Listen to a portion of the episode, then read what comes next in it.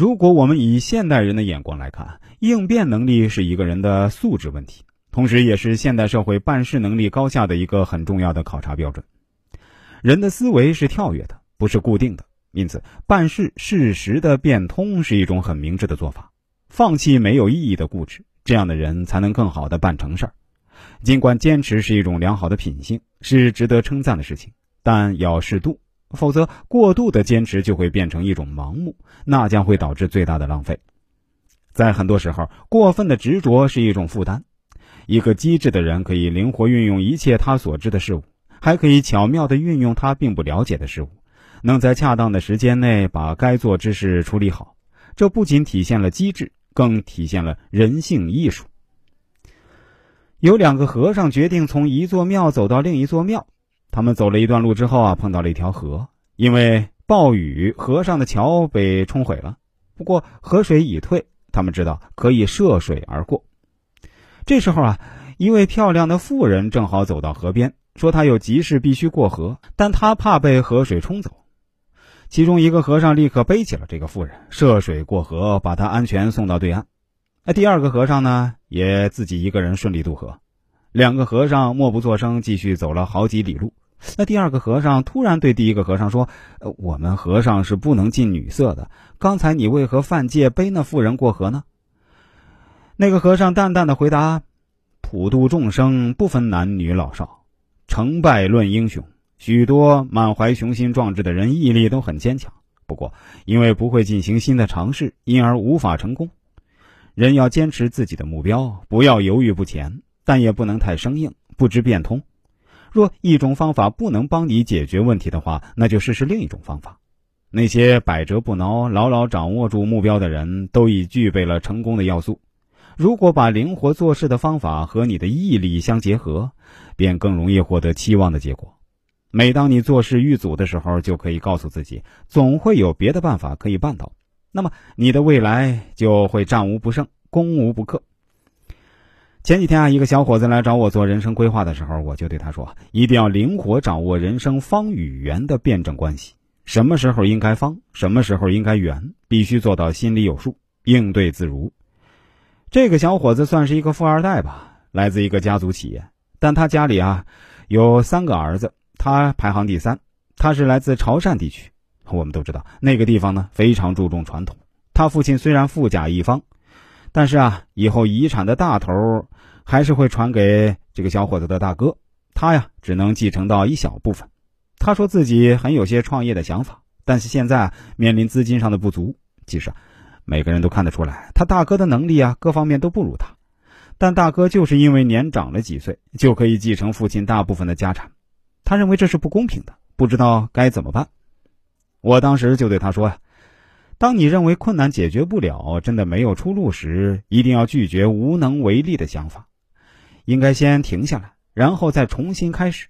有时我们常常钻牛角尖儿，因而看不出新的解决方法。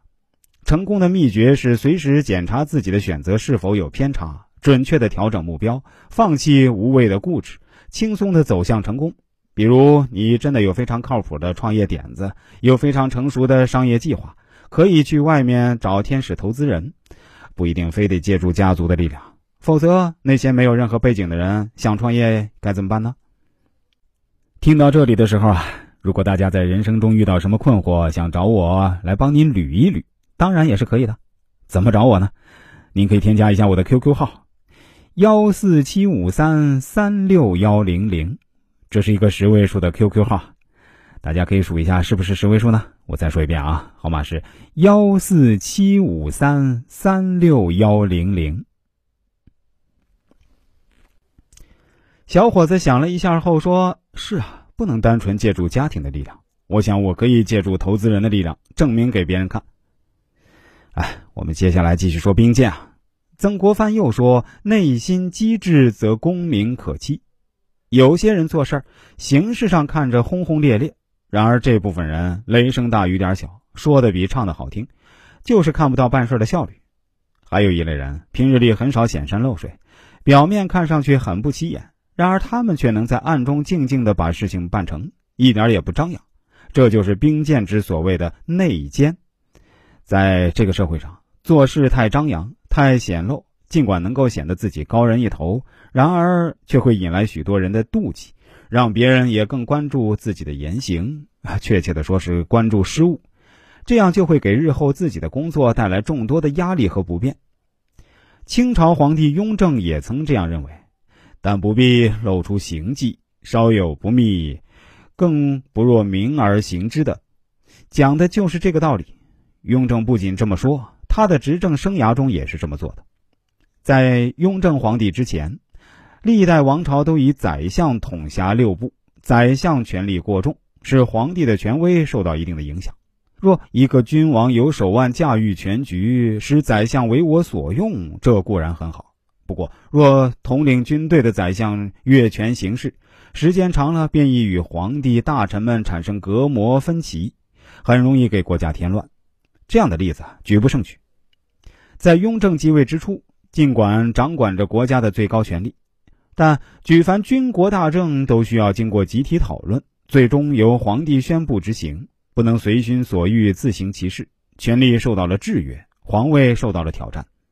雍正便设立军机处，正是把自己推向权力的金字塔顶端。简言之，就是皇帝统治军机处，军机处又统治百官。军机处还有一种职能，即充当最高统治者的秘书的角色，类似于情报局，有很强的保密性。军机处的由来是在雍正七年（一七二九年六月），清政府平息准噶尔叛乱时产生的。雍正密授四位大臣统领有关军需事务，严守军报、军饷等军事机密，致使此两年不为外界所知。确保了工作的高效运转和战斗的最后胜利。雍正对军机处管理的十分严密，他对军政大臣也有极高的要求，要求他们时刻同自己保持联系，并留在皇帝最近的地方，以便随时召入宫中应付突发事件。军机处也会随皇帝的行动而不断改变，皇帝到哪儿，军机处就设在哪儿，类似于我们如今的现场办公。军机处关注雍正对工作、对百官的一些看法。以便察言观色、去伪存真的选用人才，在当今雍正的这些创造已经渗透到我们的日常工作当中，并产生了极大的社会价值。雍正的第二特点就是对军机处的印信管理的极为严密。印信是机构的符号和象征，是出门办事的护身符和通行证。军机处的印信由礼部负责铸造，并将其藏于军机处以外的地方，派专人负责管理。当需用印信时，必须报告皇上给予批准，然后才能有军机大臣凭牌开启印信，在大家的监视下使用，以便起到制约的作用。